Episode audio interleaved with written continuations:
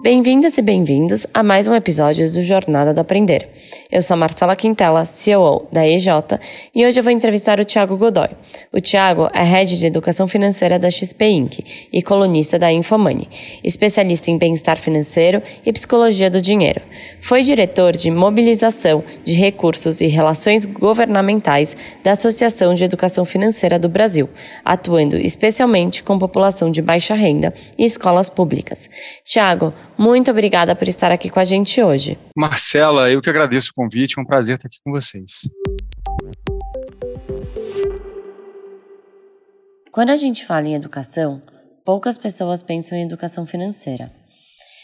Mas temas como finanças pessoais, orçamentos, planejamentos fazem parte do nosso dia a dia e todo mundo deveria aprender os seus fundamentos desde cedo. Hoje vamos falar sobre educação financeira. O Brasil é um dos poucos países do mundo que possui uma Estratégia Nacional de Educação Financeira, a ENEF, criada para promover ações gratuitas e sem interesse comercial. O Ministério da Educação e a Comissão de Valores Mobiliários, a CVM, estão fechando, inclusive, uma parceria para capacitar professores de todo o país da educação básica, das redes públicas e privadas, no tema de educação financeira. Tiago, você pode nos explicar a importância de melhorar o desenvolvimento das crianças, dos adolescentes e dos adultos em educação financeira? Olha, Marcela e, e ouvintes aqui do, do podcast, uh, eu tive a oportunidade, tive a honra, a sorte de trabalhar num projeto de educação financeira bem grande, uh, da Estratégia Nacional de Educação Financeira, que é uma política de Estado que acontece no Brasil desde 2010 e que desde então desenvolve, promove, financia projetos para expandir a educação financeira no país. A Estratégia Nacional de Educação Financeira, ela é vinculada, inspirada em outras iniciativas em diversos países pelo mundo, é, que desenvolvem, é, avaliam é, e, e, acompanham projetos de educação financeira. a OCDE, né, a Organização para a Cooperação e Desenvolvimento Econômico, ela é, formata né, e, amplia políticas públicas em todo o, o mundo, e o Brasil, na, na ENF, é, faz isso. Bom, uh, por que, que eu estou falando sobre isso, né, e, contando essa história na, na, Estratégia Nacional de Educação Financeira? Porque todos os projetos que a gente fez ali, uh, e principalmente os que eu participei de forma mais ativa, aí, entre 2014 e 2019, é, a gente fez dois grandes pilotos nas escolas, nas escolas do ensino médio, uh, em cinco estados brasileiros, e também em escolas do ensino fundamental. A gente encontrou, né, por evidência científica, que a educação financeira, ela, quando aplicada no contexto da escola, ela não apenas uh, desenvolve conhecimento de educação financeira nessa criança, nesse jovem, né, como também impacta no, no letramento da matemática e da interpretação de texto, auxilia, ajuda a criança também em outras temáticas e também impacta positivamente uh, na família desse jovem, dessa criança. A criança leva para casa o, o, que ela aprendeu. Então, a gente identificou isso uh, em avaliações de impacto que foram conduzidas pelo Banco Mundial, nesses dois projetos, e também confirma o que já foi medido e, e desenvolvido em outros países pelo mundo. Né? Então,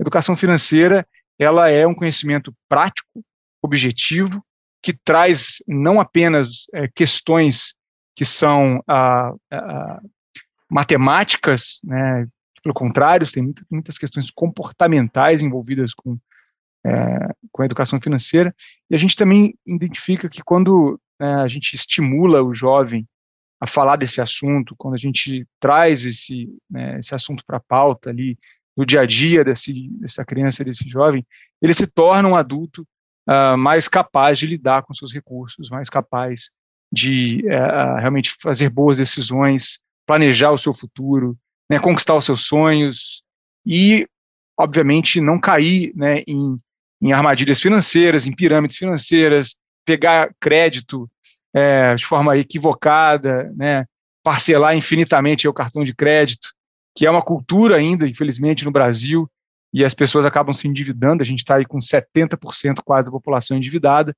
a gente sabe que a educação financeira ela é, é provavelmente aí um dos únicos, umas únicas forças que podem é, evitar isso, que isso tudo aconteça. Então, é, o jo começa pelo jovem, começa pela construção de crenças né, positivas em relação ao dinheiro, em, em relação à organização financeira, começa com é levar esse assunto para dentro de casa, que é um assunto tão importante, mas infelizmente a gente não fala disso, né?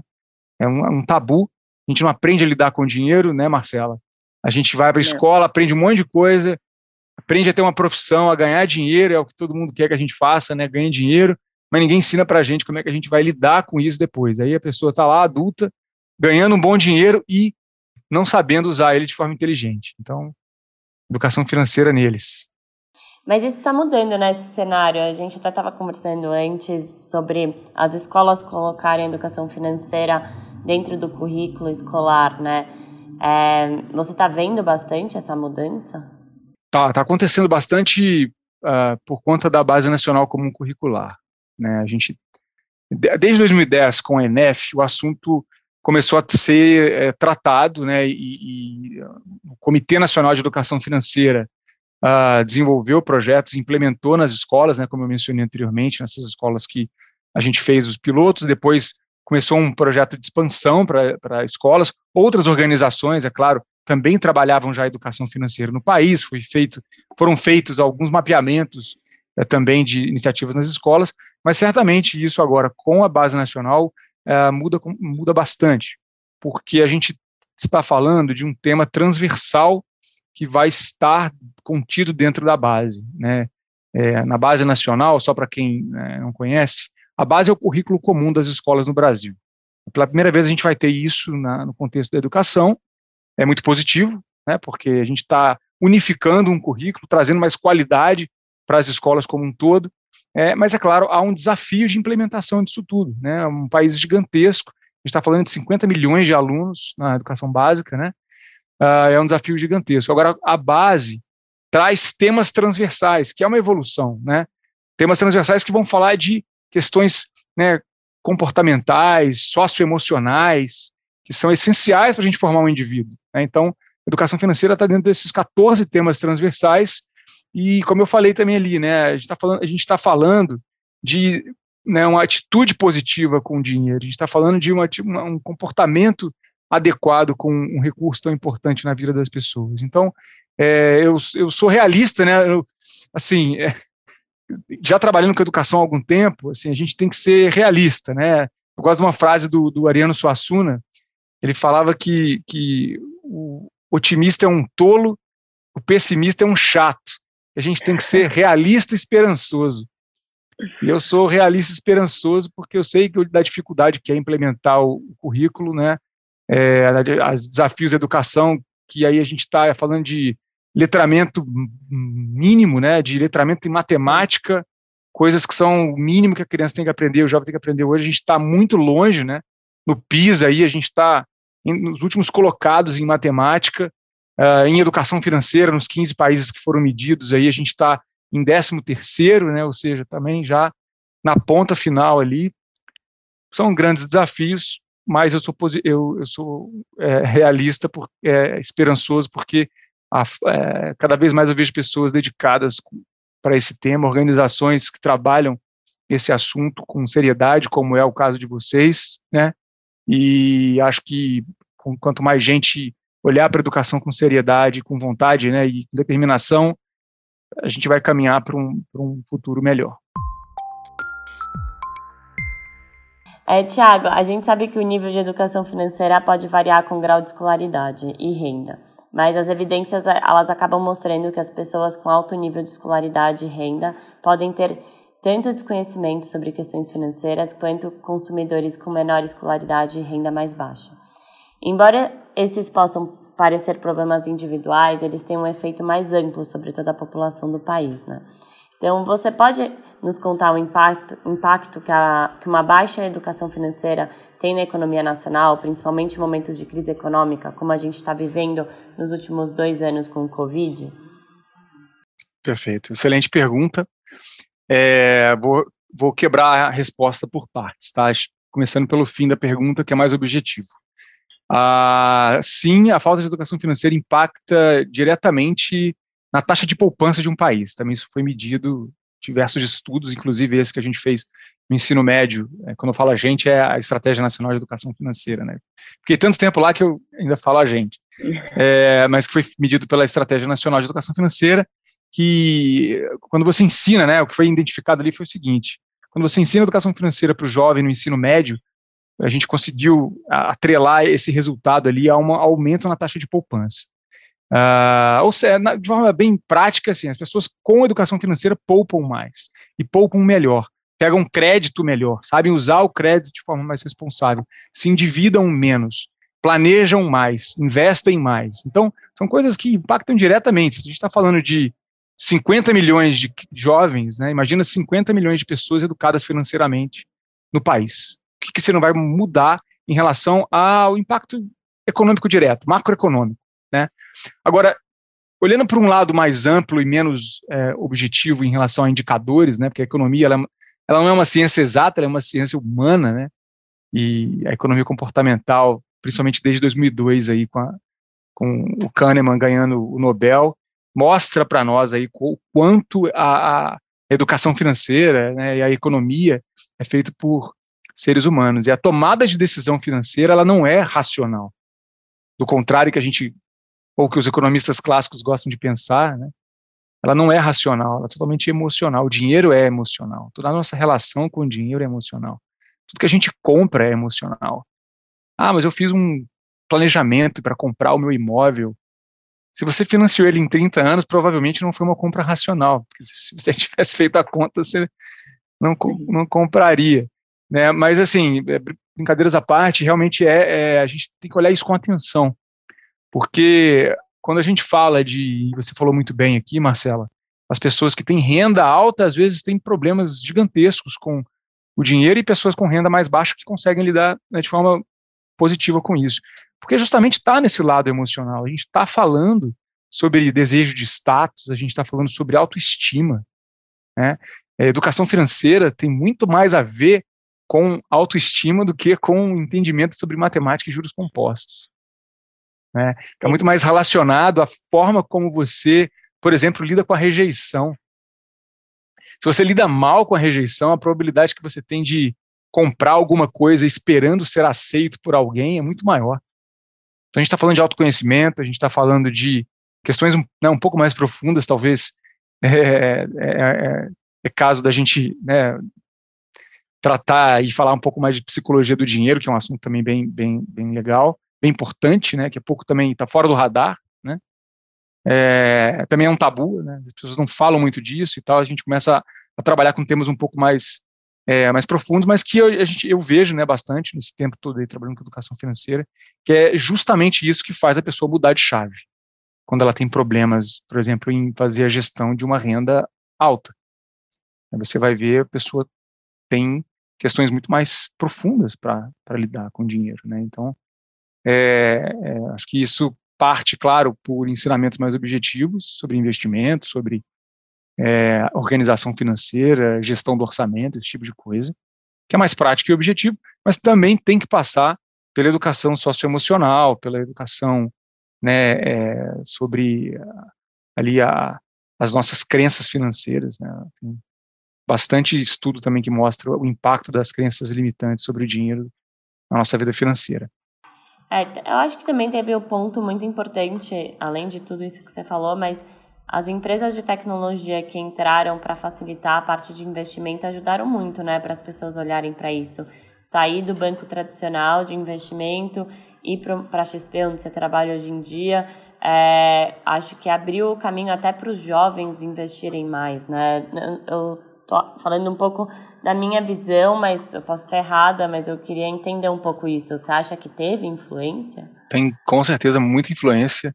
E aí o Open Banking agora, então, mais ainda, mas a, a digitalização né, de tudo isso é, trouxe menos resistência, digamos assim, mais facilidade para ter novos entrantes no mercado e oferecendo produtos é, de investimento. Aí eu estou falando mais né, de forma direta em relação, por exemplo, a entrada significativa de, de pessoas na Bolsa de Valores, que foi gigante, né? uhum. né? A gente multiplicou por cinco aí nos últimos três anos.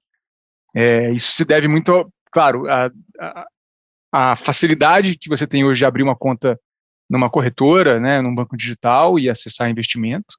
E também é o trabalho de influencers, né, de pessoas que estão aí fazendo uma educação financeira uh, ah, para na internet, online, acessível, gratuito e tudo mais. Então, é, acho que isso, é isso veio para ficar. Assim, a gente tem é, cada vez mais é, é, empresas no mercado financeiro, a concorrência aumenta e a qualidade dos produtos do serviço aumenta. Os bancões aí uh, vão ter que se reinventar e vão continuar perdendo né, mercado, pelo menos em, em número de, de clientes ali, ou tem pessoas entrando em outros lugares, ah, e é muito positivo, eu vejo isso tudo como muito positivo.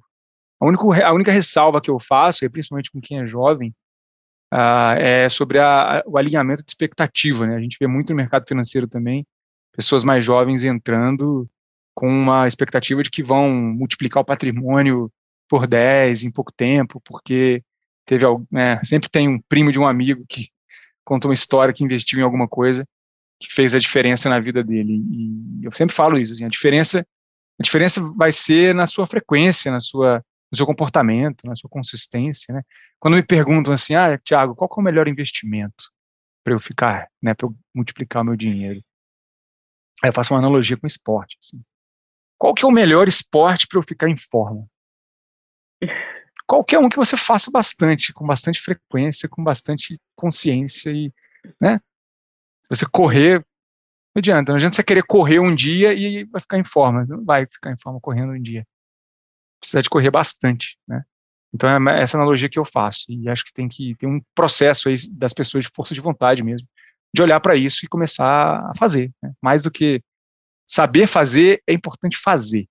Mesmo que você erre um pouquinho, você vai ajustando ali no caminho, vai aprendendo, a gente aprende tudo que a gente quiser. Com certeza. E Tiago, agora vamos dar uma dica aí para quem está ouvindo a gente. Eu queria saber qual é o primeiro passo para quem quer se organizar melhor financeiramente. Bom, acho que vou repetir o que eu acabei de falar, né? O primeiro passo é, é assim, é, não é assim, é começar a fazer, mas aí olhando também para quem né, tá, tá realmente não sabe o que fazer, né? Ah, não sei o que fazer. Bom, é, Educação financeira é autoconhecimento, tá? Então é você primeiro olhar para si para entender assim, bom, é, qual é a minha situação hoje, né? Qual é o raio-x da minha situação financeira hoje? Quanto que eu ganho de verdade? Quanto que entra de dinheiro para mim, né? Não é quanto que está lá no contra-cheque, não. Quanto que entra de dinheiro para mim? Onde está indo o meu dinheiro? O que, que eu estou gastando? Quais são meus custos que eu tenho aqui fixos, né, presos aqui, que eu tenho que manter? O que, que eu posso abrir, tirar, reduzir, cortar? tem dívida, estou endividado, tem financiamento, tem que olhar isso tudo mesmo e fazer uma. Esse trabalho é meio chatinho, né, para começar, mas ele é como organizar o armário, né? Uma vez que você organiza as coisas, fica mais fácil bater o olho e saber onde estão as coisas. E precisa ter essa visão. É, e né, fazer uma higiene ali financeira que tome algumas horas de um dia seu, de um sábado à tarde, com certeza isso vai fazer diferença mais, mais para frente, né? E a partir de, de quando você fizer. É, e depois olhar para os seus objetivos da, daqui para frente, né? O que, que você quer com o seu dinheiro? Todo investimento tem que estar atrelado a um objetivo. Se o seu objetivo for ficar rico apenas, né, ou ter sei lá quanto, é, fica muito mais difícil você ter a disciplina necessária para poupar mesmo, né? Porque a gente está falando aqui de troca intertemporal, né? Que, que assim, que o Gianetti, né, o Eduardo Gianetti tem um livro muito bom que fala o valor do amanhã. Ele fala sobre essa dificuldade nossa nas trocas intertemporais. Né? E é de fato, é muito difícil, né? Você trocar o prazer do, do agora para a incerteza do amanhã. Né? Se fosse fácil assim, é, a gente vai sempre querer maximizar o prazer. Nosso cérebro quer isso, né? Não é uma coisa consciente. Por isso que é tão difícil deixar de comer pizza e comer salada, né? Ah, a, gente, a gente sempre vai maximizar o prazer, evitar a dor, e, e vai sempre é, pensar no curto prazo. Então, tente pensar no, no longo prazo, olhe para objetivos lá na frente. E acho só mais uma coisa que, que é interessante sobre o funcionamento do cérebro também. A gente tem um comportamento, é, na verdade, uma, uma, uma, percepção errada sobre o tempo. Né? A gente costuma superestimar o curto prazo e subestimar o longo prazo. O que, que significa isso? É aquela lista de aquela lista de Réveillon que você faz com 50 coisas, e aí chega no final do ano, você fez cinco coisas, você se sente incompetente, você fala, nossa, só fiz cinco coisas. Não, é porque você superestimou a sua capacidade de transformação no curto prazo. Mas, ao mesmo tempo, a gente subestima no longo prazo, a gente não consegue enxergar o longo prazo. Então, você não tem noção de quanto você pode mudar de vida em cinco anos. Né? Essas 50 coisas que você colocou aí na, na lista, você consegue fazer muito mais em cinco anos.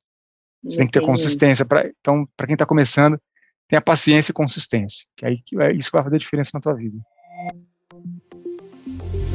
Para a gente finalizar, a gente postou nas nossas redes sociais uma caixinha de perguntas e alguns ouvintes e seguidores fizeram. A gente selecionou a pergunta da Sofia e ela queria saber, entender melhor qual idade você acha ideal para começar algum tipo de educação financeira ou começar a entrar nesse assunto, investindo dinheiro. É, ela queria, ela queria entender um pouco mais sobre isso. Assim. Qual idade que um ser humano pode começar com a educação financeira? É. Bom, essa é uma pergunta muito boa. É, com zero anos de idade. Por quê? Porque o que acontece, tá? Existe um processo nosso que é chamado de socialização econômica, que é estudado pela psicologia do dinheiro. O que é a socialização econômica? Ela estuda os nossos primeiros sete anos de vida e a maneira como a gente lida com esse, essa entidade dinheiro, né? O que é o dinheiro? O dinheiro é um meio de troca, ele é um, é um símbolo maior de troca dentro da nossa sociedade, por isso que ele evoca tantas coisas emocionais, poder, autoestima, né, é, segurança, competência, até potência sexual também é, é influenciada pelo dinheiro, né? Ah, tem muitos assuntos que são emocionais que são impactados pelo dinheiro, como eu já falei. O que acontece com a socialização econômica? A gente absorve o que acontece em relação ao dinheiro na nossa vida. Então, se, por exemplo, se seus pais brigavam por dinheiro, quando você era bebê, você absorveu aquilo, mesmo de forma inconsciente, está lá dentro do seu inconsciente. E você vai lidar com o dinheiro de forma positiva ou negativa, dependendo de como você observou seus pais lidarem com o dinheiro desde quando você nasceu né? Porque a gente, mesmo é, bem pequenininho, consegue é, absorver. É, então, assim, para começar de forma informal, um casal que tem um filho, por exemplo, filhos, deve olhar para sua educação financeira, porque se você fala assim, ah, eu vejo, eu vejo muito isso, né? No Instagram, inclusive, é papai financeiro, eu falo bastante desse, desse assunto. É, quando é que eu começo a educar o meu filho? Eu não sei lidar com dinheiro, mas eu quero que meu filho saiba. Eu falei, então, você vai tem que começar você. Se você não sabe lidar com dinheiro, seu filho não vai saber. Ele vai imitar você. Ele não vai fazer diferente do que você faz. Então, a educação financeira dos pais ela tem que vir antes da dos filhos. E aí, claro, de forma bem formal aqui, dizendo, quando você começa a falar objetivamente com seu filho sobre dinheiro. Com dois anos, ele, você vai falar com ele outros, outros assuntos. Você já pode relacionar, por exemplo, uh, dinheiro à compra. Você já pode dizer é, sobre dinheiro, sobre o que é o dinheiro para uma criança de dois, três anos. Ela consegue entender um pouquinho. Claro, é uma outra escala de, dimensão, tem que ser algo bem lúdico, né? Tem bastante material aí legal que fala sobre esse assunto é, com, com criança pequenininha. É, e lá pelos sete anos, ela já começa a entender quantita quantitativamente o dinheiro melhor. Então você já pode, por exemplo, começar com mesada para ela. Ela entende que é, uma nota de 50 reais vale mais do que 10 notas de 2 reais. Uma criança de 3 anos, 4 anos não entende isso. Ela entende quanti quantidade ainda, né? Então, é, desde sempre, desde zero anos, e é, esse assunto tem que ser falado de forma natural. Mais importante do que o conteúdo em si, tá? É a forma. É como você fala, é a maneira como você lida com o dinheiro e como você estimula o seu filho a ser responsável, sustentável, economizar água, né, não deixar comida no prato, é, apagar a luz quando sai do quarto, usar as roupas dele até o fim, usar caneta, lápis na escola até o fim, isso é tudo educação financeira. Faz parte do dia a dia da criança e tem que levar isso de uma forma sempre lúdica e positiva. São coisas tão básicas que a gente nem pensa que faz parte da educação financeira, né? Você falou aqui, eu falei, nossa, faz total sentido, eu nunca tinha pensado nisso. Muito obrigada por estar aqui com a gente, por vir bater esse papo com a gente. Foi ótimo, é, só tenho que agradecer. E eu que agradeço o convite novamente, foi um prazer participar, espero que tenha feito sentido aí para todos. E come, comecem com a educação financeira, porque esses anos todos aí que eu trabalho com isso, eu, eu nunca vi ninguém ficar pior. Só vi gente ficar melhor depois de começar com a educação financeira. Então, estou à disposição aí, me sigam nas redes sociais também, estou lá com o Papai Financeiro. Obrigada, Thiago. Esse foi o nosso episódio sobre educação financeira. E se quiser acompanhar o Thiago, siga o perfil dele, arroba Papai Financeiro. Fiquem ligados nos próximos episódios. Muito obrigada por nos acompanhar nessa jornada. Visite nossas redes sociais, arroba Education Journey, e nosso site, www.educationjourney.com. Nos vemos em uma próxima.